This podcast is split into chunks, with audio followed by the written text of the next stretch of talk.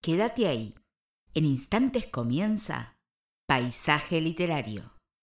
Bienvenidos a un nuevo programa de Paisaje Literario. Nos encontramos en nuestro 33 programa, 14 de septiembre de 2022, en donde vamos a agradecer en primera instancia a Juan Antonio Lopera Espejo, que lo tuvimos en el especial dedicado al colectivo malagueño de escritores, y nos presentó Malaca, una huella del pasado. Una novela increíble increíble. Es muy reconfortable poder encontrar este tipo de literatura porque tiene algo de fantasía bastante, pero esta conexión con el presente y el pasado, la historia, todo lo que envuelve a esa cuestión tan mítica nazarí es estupendo. Una preparación de Juan sin lugar a duda para poder escribir esto. En el segundo bloque vamos a estar con un amigo ya de la casa. Él es taxista, Iker García Simón. Lo conocimos el año pasado con Callejero y hoy nos viene a presentar, editado nuevamente por Ediciones Russer, La batalla cruenta de los versos homicidas. Bien, tenemos un problema con nuestro correo electrónico ha desaparecido el paisaje literario en Nadie TV, así que no lo vamos a tener más. Estamos viendo cómo podemos solucionar ese inconveniente, empezando desde cero con otro correo. No hay muchas opciones, no me conforma ninguna, pero algún mail tenemos que tener. Así que por el momento no se los voy a decir, veremos cómo hacemos con el mail y nuestras redes pero sí nos van a poder seguir encontrando en Gustavo Literario en el Facebook, Paisaje Literario la fanpage, arroba Paisaje Literario en Twitter y arroba Paisaje Literario en Instagram. La página sigue siendo la misma, www.paisajeliterario.wixsite.com barra mi sitio. Y hoy, finalmente, después de varios programas, la tenemos a nuestra meremérita profesora Cecilia Giorgio. Así que Vamos a darle más que nunca la bienvenida y a ver qué pasó. Muy buenas tardes, noches, Ceci. ¿Cómo va todo por ahí? Bien, Gus, buenas tardes, noches para vos y para todos. Bien, bien acá. Intentando comenzar un nuevo miércoles. Pero, ¿qué pasó? ¿Qué pasó estos dos miércoles que no te tuvimos? ¿Qué pasó? pasó? Y bueno, pasó que el, bicho este me agarró mal, me agarró mal el COVID, mal, mal, mal. Eh, ya lo había tenido, pero bueno, volvió. Se ve que le gusta mi cuerpo. Debe ser al único, pero no importa. ¿Tuviste encobichada? Estuve encobichada, en terapeutizada, hecha una porquería. Vamos saliendo, vamos saliendo de a poco. No pensé que, agarraba tan fuerte, realmente. Y pasa que hay que cuidarse. Más de lo que me cuido, imposible. No sé ni de dónde viene. Bueno, vamos a dejarlo ahí. Vamos a dejarlo ahí. Vamos a dejarlo ahí, te pido por favor. ya se fue.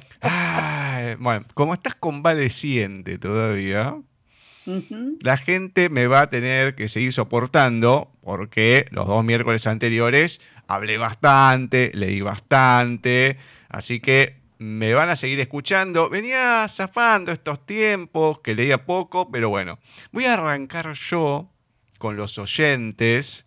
Me y en este caso, así te salvamos un poco la voz y todo, vamos a ir tirándote de a poquito a la cancha. Muy bien, gracias. no, por favor, hay que cuidarte, hay que cuidarte ahora.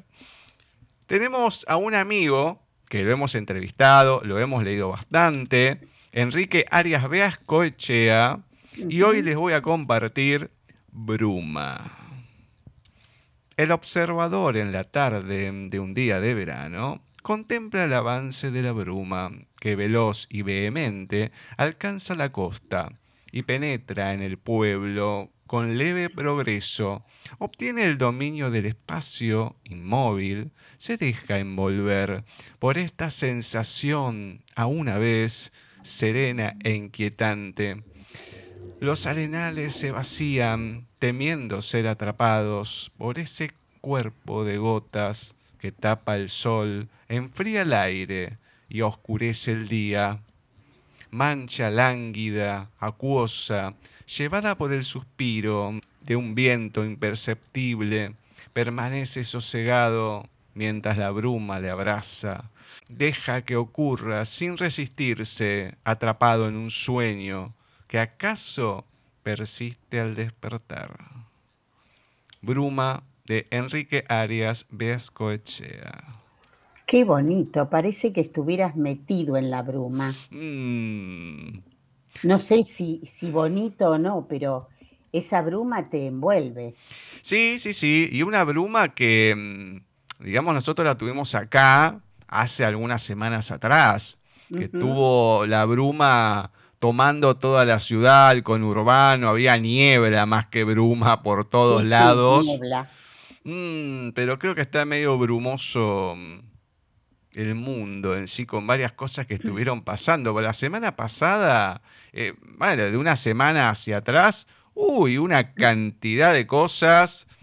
Entre Sí. la reina que partió, Magdalena Ruiz Guiñazú, tenemos una cantidad de cuestiones que fueron pasando que la verdad que nos vienen envolviendo bastante, ¿eh? y algunas otras que, bueno, mejor ni Ni nombrarlas. hablar. Esta bruma es hermosa al lado de esas. Bueno, esta poesía se ha sacado del poemario Un mundo, una atmósfera, que lo habíamos entrevistado hace un tiempo por Sí, este sí. libro. Así que bueno, le mandamos un abrazo gigante a Enrique. Vamos a ir ahora, así cortamos un poquito esta bruma con Flavia y más oyentes.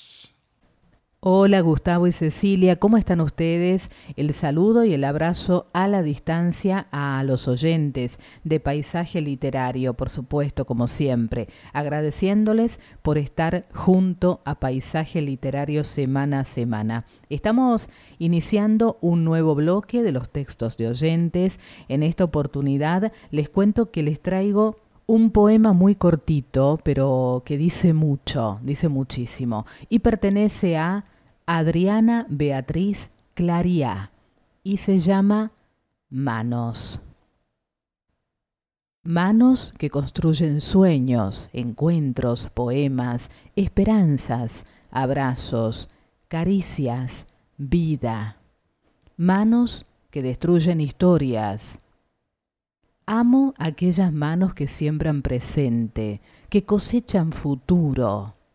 Las otras, las otras, alejémonos de las otras. Adriana Beatriz Clariá. Espero que me estén dando la razón a estas horas. ¿eh? Qué, qué lindo poema, cortito, pero todo lo que dice, ¿no? Todo lo que nos deja. ¿Cuánto podemos hacer con las manos? tanto bueno como malo, para pensarlo. Bueno, se los quería dejar. Esto fue, por supuesto, escogido por la producción de Paisaje Literario y yo gustosa de, de haber sido la encargada de leérselo para todos ustedes. Un abrazo para todos los oyentes. Los dejo, como siempre, en compañía de Gustavo y Cecilia. Gracias. Muchas gracias, Fla. Muchas gracias a también a Adriana, le agradecemos. Ah, cuántas manos negras que hay que ¿Cuántas, no? mejor dejarla ahí, no acercarse. Aunque por suerte este Hay otras. Claro, hay estas otras, son de otra manera, de otro talante. Bueno, son un poquito más agradables, digamos, ¿no? Pero, mm, ¿qué cuestiones con las manos? Todo lo que uno puede hacer con las manos, ¿no? Realmente. Sí, sí, sí, sí, sí. Hay muchas poesías dedicadas a las manos, muchas de las madres o de los padres. Sí, Hay sí. canciones también. Entonces, el tema de las manos, a- para algunos otros los pies, aunque los menos, Es un tema bastante recurrente y qué importante que es que a veces no le damos importancia a cada una de nuestras manos y todo lo que podemos hacer con ellas. Ya lo creo. Gracias Flavia una vez más. Obviamente, le agradecemos a ambas. Vuelvo yo ahora y como me caracteriza, voy a ir con un natalicio. No los voy a tosigar como hace dos semanas con una leyenda de Becker que aproveché que no estuviste y le di una leyenda, la de las hojas. Ah, mira. Es muy linda, era la más cortita, porque si no, no me iba a dar la voz ni nada. Entonces, bueno, voy a ir con algo más cortito ahora y voy a aprovechar este natalicio que es el del novelista, poeta, político y editor peruano Manuel Escorza. Nacía el 9 de septiembre de 1928 y es uno de los más altos narradores pertenecientes al indigenismo o neoindigenismo peruano, junto con sus compatriotas Ciro Alegría y José María Arguedas.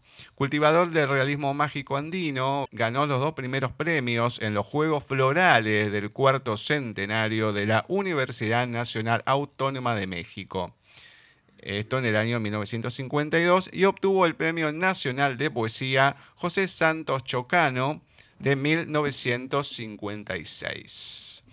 Hoy les voy a leer de Manuel Escorza, Epístola de los Poetas que Vendrán. Tal vez mañana los poetas pregunten, ¿por qué no celebramos las gracias de las muchachas? Tal vez mañana los poetas pregunten, ¿Por qué nuestros poemas eran largas avenidas por donde venía la ardiente cólera? Yo respondo, por todas partes oíamos el llanto, por todas partes nos sitiaba un muro de olas negras. ¿Iba a ser la poesía una solitaria columna de rocío? Tenía que ser un relámpago perpetuo Mientras alguien parezca, la rosa no podrá ser bella. Mientras alguien mire el pan con envidia, el trigo no podrá dormir. Mientras llueva sobre el pecho de los mendigos, mi corazón no sonreirá. Matad la tristeza, poetas, matemos a la tristeza con un palo. No digáis el romance de los lirios, hay cosas más altas que llorar amores perdidos. El rumor de un pueblo que despierta es más bello que el rocío. El metal resplandeciente de su cólera es más bello que la espuma. Un hombre libre es más puro que el diamante. El poeta libertará el fuego de su cárcel de ceniza. El poeta encenderá la hoguera donde se queme este mundo sombrío. Epístola de los poetas que vendrán, Manuel Escorza. Hoy cuánto le deja a los poetas por hacer, ¿no? Mm, cuánta responsabilidad, le tira el fardo. Responsabilidad. Ah, o sea, háganlo ustedes, mátense, una cosa así. Mm, menos mal, acá lo voy a nombrar a nuestro amigo de entre esos poetas que vendrán. No, bueno, por la época que lo escribió puede ser que esté José metido acá, la verdad que... Puede ser. Eh, es un... No sé si una... No sé si... Ah, ¿Cómo decir? Eh, no digo que mm, habrá estado defraudado Manuel Escorza, pero para matar, bueno, sí, no hay otro poeta que José, eso no hay ninguna duda. Pobre José. Sí, lo queremos, pero sí es muy. Es un divino. Es muy oscuro. Bueno, bueno, No importa. Vamos a traer un poquito de, de alegría, de otra cosa. Y en este caso va a ser otro audio de una poeta que entrevistamos hace muy poquito, de Ediciones Russer, Sofía Valencia. Nos mandó un audio para que compartamos, así que vamos a escucharla. Cuando el pasado me traslada al presente entre versos, sé que el tiempo no existe en mi mente, porque es efímero, intangible y hétero. Aunque mi amor pertenece al pasado y se llevó con él los días sin retorno, te recordaré, porque fuiste amado y porque amar es el verbo que siempre vive en el recuerdo. Muchas gracias, Sofía. Muchas, muchas gracias. Un amor de persona, una voz de arrabalera, aunque es española, pero tiene esa voz muy de tango. De hecho, cuando estábamos planeando la entrevista, había una cosa, la otra, y dice, no, bueno, yo acá fumando espero y demás. y literal, yo pensé que me lo estaba haciendo en chiste por el tango y todo. No, no, no, no, literal. Y no debería hacerlo por varias circunstancias. Pero bueno, no importa. Este poema, más allá que le da título al poemario, a Poem, es uno de los más lindos y me gustó mucho el final. Y porque amar es el verbo que siempre vive en el recuerdo. Hermoso. Muy bonita, muy breve, o sea, breve, pero muy intensa, muy linda. Muy lindo. Encima, cuando también estábamos hablando, me dice, no, mirata, claro, el poemario se llama Poem, por las dudas. Digo, Yo le digo que me falta. Sí, ya sé que es poema. No, no, porque hay gente, qué sé yo. Bueno, sí, pero. A ver, conozco la palabra de origen francés. Hay un perfume muy famoso con el mismo nombre, qué sé yo. O sea, pero. Bueno, a ver, eh, me faltan algunas cositas, pero por lo menos la palabra la conozco. Bueno, le mandamos un besote enorme a Sofía y vamos a estar pasando más audios de ella en el programa. Se los anticipo. Bueno. Muy bien. Ah, hasta acá ha llegado mi participación en lecturas. No digo que, ah, cómo fue, un montón, no, pero bueno. Hermoso. Ah, hasta acá llegué. Así que, ¿con qué vamos, Ceci? Bueno, vamos con un poema breve, breve de Gustavo Adolfo Becker, pero no por breve, ¿no es hermoso? Cuando sobre el pecho inclinas la melancólica frente, una azucena tronchada me pareces, porque al darle la pureza de qué símbolo celeste, como a ella te hizo Dios de oro y nieve. Gustavo Adolfo Becker. Mira vos, no la conocía. No, para mí fue un descubrimiento también, está en el libro, obviamente. El tema es que yo creo que ya lo comenté, se han sacado varios libros con las rimas de Becker. En algunos están numerados de una manera y en otros enumerados de otra. Acá yo en este lo tengo como el poema número 52, pero mi hija, por ejemplo, que tiene otro libro de Becker, lo tiene con otro número. Así que no sé los editores realmente cómo han hecho, pero bueno, están distintas las, los números en sus poemas. Lo importante es que estén. Claro, que no le cambien ninguna palabra ni nada también. No, no, no, eso no, eso está exactamente igual. Bueno, genial, me encanta, me encanta poder seguir eh, redescubriendo a Becker programa tras programa. Bueno, Vamos a ir con otro audio, el último que tenemos en esta tarde noche con Bani y Singololo. Poner los pies en la tierra, me decías. No como quien dice madurá, sino literalmente. Vivís descalza, aprovechá. Poner los pies en la tierra, Tanita. Tan simple es conectar, apagar el ruido, llenarse de recuerdos de los más hermosos apoyar la cabeza en el pasto, recordar el aroma de los cipreses que apoyaban sus ramas en la terraza que daba a tu habitación. Qué desperdicio de vida es intentar a cada segundo amortiguar el sentir.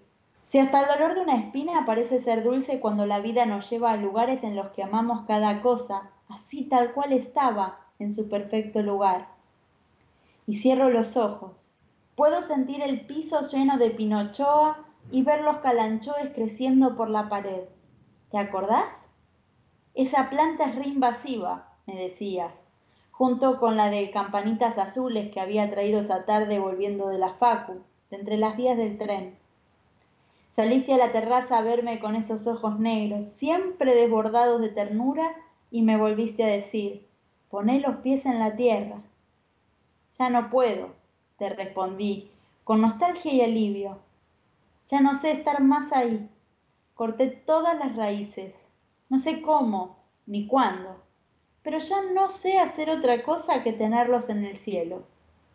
Me volviste a mirar con ternura, me acariciaste la cara, le susurraste al viento que siempre me cuide, y yo le susurré a la tierra que siempre te abra camino. Sin Lolo. Muchas gracias, Vani. Muchas gracias. Un besote a Sim. Y otro gran final. Le susurraste al viento que siempre me cuide y yo le susurré a la tierra que siempre te abra camino. Es hermoso. Estos finales que hemos tenido hoy son como que te llenan de aire. Exactamente. Este texto no rosa, como alguno de los que pasamos ya, lo empalagoso.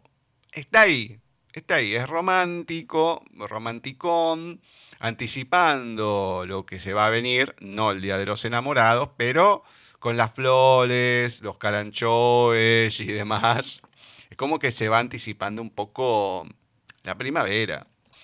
Ya ahí se está sintiendo, por lo menos por estos lados. Allá del otro hemisferio. Sabemos que el otoño se está acercando, lo lamentamos, pero esta es una fecha que empiezo a disfrutar, que se va yendo el frío por fin. Así que mm, ya lo saben, acá empezamos a celebrar. Nos toca disfrutar a nosotros ahora. Totalmente. Y hablando de disfrutar, ¿qué texto vamos a disfrutar en este final? En este final, como siempre, vamos a disfrutar un texto de Adolfo Barrera de su libro Palmeritas. Al terminar la décima pulsera con mostacillas, Angélica notó que había salido el sol. Entonces tuvo la idea de poner la tienda de modas en la puerta de su casa. Pidió prestado a su mamá un mantelito fino. Ocupó buena parte del resto de la tarde escribiendo la palabra oferta y ubicando con prolijidad los precios en tarjetas de cartón que iba cortando de manera simétrica. De un estante demasiado alto para alcanzarlo, tuvo que usar una silla. Sacó unas guirnaldas de cumpleaños. Sin querer tiró al piso la bolsa de bombitas y adornos de Navidad. También se llenó de tierra la remera acomodó como pudo y siguió adelante con el plan. Pasó encima de un portarretratos la foto de una artista que le gustaba a ella. Justo estaba en esa imagen haciendo un ademán con las manos para mostrar pulseras y anillos. La mesa de exhibiciones sería también su escritorio. Consiguió una caja de mate cocido, dejó los pocos saquitos que quedaban sueltos encima del aparador. Luego encontró papel afiche y la forró, verde. Guardó allí la producción de mostacillas. Llevó todo a la vereda. Armó con cuidado el puesto, la mesa, el mantel, el cuaderno que decía ventas en la tapa. Puso cinco mostacillas, algunas de las que más le gustaban. No todas, porque quería guardarse para ella las más lindas. Colocó los carteles de oferta. La brisa los hacía volar. Alcanzó un par corriendo por la vereda. Uno fue justo a caer en un charco formado por la reciente lluvia. Buscó piedritas en el camino de regreso al puesto. Con ellas sujetó los cartoncitos. Colgó la guirnalda de banderines en la pared del garage. Decían feliz cumpleaños. No lo había notado antes, pero bueno, no importaba. Quedaba preciosa. Observó el conjunto y faltaban cosas. Una silla, y tampoco tenía nombre la tienda. Trajo un banquito húmedo desde el patio trasero. Una vez ubicada con sus colores y el retazo de papel afiche que quedaba, del lado blanco escribió con letra delicada, Modas Angélica. Buscó, buscó, revolvió por toda la casa y no encontró cinta adhesiva. Preguntó si podía usar unas monedas que estaban sueltas en la mesa. Corrió hasta la mercería de la vuelta y compró. Volvió preocupada porque Mecha, la dueña, también vendía pulseras de mostacillas que le parecieron mejor terminadas que las suyas. Luego de tanto esfuerzo de colgar el cartel, al fin llegaba lo más emocionante. Abrió la tienda, invitó a su mamá, a la abuela, al hermano mayor. Todos vieron, preguntaron precios, nadie le compró, al menos en lo inmediato. Prometieron hacerlo luego. Al rato quedó solita. El tiempo comenzó a transcurrir con la tranquilidad del que se levanta de la siesta sin mucho para hacer. Siesta lluviosa, además. Desde los autos que pasaban la miraban con curiosidad. Casi nadie caminando a esa hora. No le prestaban otra atención. Al bajar el sol tuvo frío y entró a buscar un abrigo. Luego la espera se transformó en cansancio y aburrimiento. Su madre apareció con un plato de galletitas y una chocolatada. Pasaba el tiempo y no vendía nada, pero no le daba tristeza, era melancolía. Atardecía con colores, olor a pasto luego de la lluvia. Disfrutaba de la merienda, de la expectativa cuando divisaba caminando a alguien acercándose por la esquina. Una vecina que tiene dos perros le gusta conversar y siempre le acaricia la cabeza o le convida caramelos. Se arrimó a la tienda, la felicitó y compró una pulserita que de inmediato ató a su muñeca. Fue todo lo que vendió. La madre ayudó a entrar las cosas al llegar la noche. Guardó el dinero obtenido en la cajita verde, a la que sumó el dinero del ratón Pérez, que ya tenía ahorrado en un bollito que guardaba en la mesita de luz. Luego de cenar, se fue durmiendo con el domingo. Modas Angélica tuvo esa vida corta. Nunca más volvió a abrir sus puertas, invisible en la cuadra en donde vivía la niña.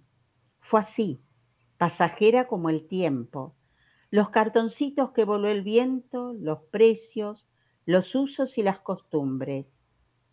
Los que saben de esto dicen que las tendencias siempre vuelven, renovadas, recicladas, como los deseos y la inocencia de la gente. Palmeritas de Adolfo Barrera. Me encantó, qué lindo. distinto. Sí, distinto, distinto, pero mm, no sé si la inocencia de la gente vuelve. Claro. No sé, por lo menos de la misma gente. Que la inocencia se renueva, sí, puede ser, pero qué sé yo, pero pobrecita. Pobre Angélica. Pobrecita, estaba ahí, no vendió nada, esperando, perdiendo todo un día, una tarde. Ahora, qué feo la familia, ¿eh? No le Podrían haberle comprado algo. Algo, aunque sea. Regatear algún precio, no sé, algo de movimiento. Qué mala gente, qué mala gente. Bueno. Ah, en el segundo bloque vamos a estar charlando con otro amigo, pero a la vez amigo de la que escuchamos hoy, de Sofía Valencia, que se hicieron amigos, sigo nombrando la palabra, con Ediciones Russell y la presentación de los libros. Bueno, él es Iker García Simón, taxista, ya lo habíamos conocido el año pasado con Callejero, y hoy nos va a presentar su último poemario la batalla cruenta de los versos homicidas. ¡Oh, qué título! Eh, no sabe lo que es. Así que en el próximo bloque estamos charlando con Iker.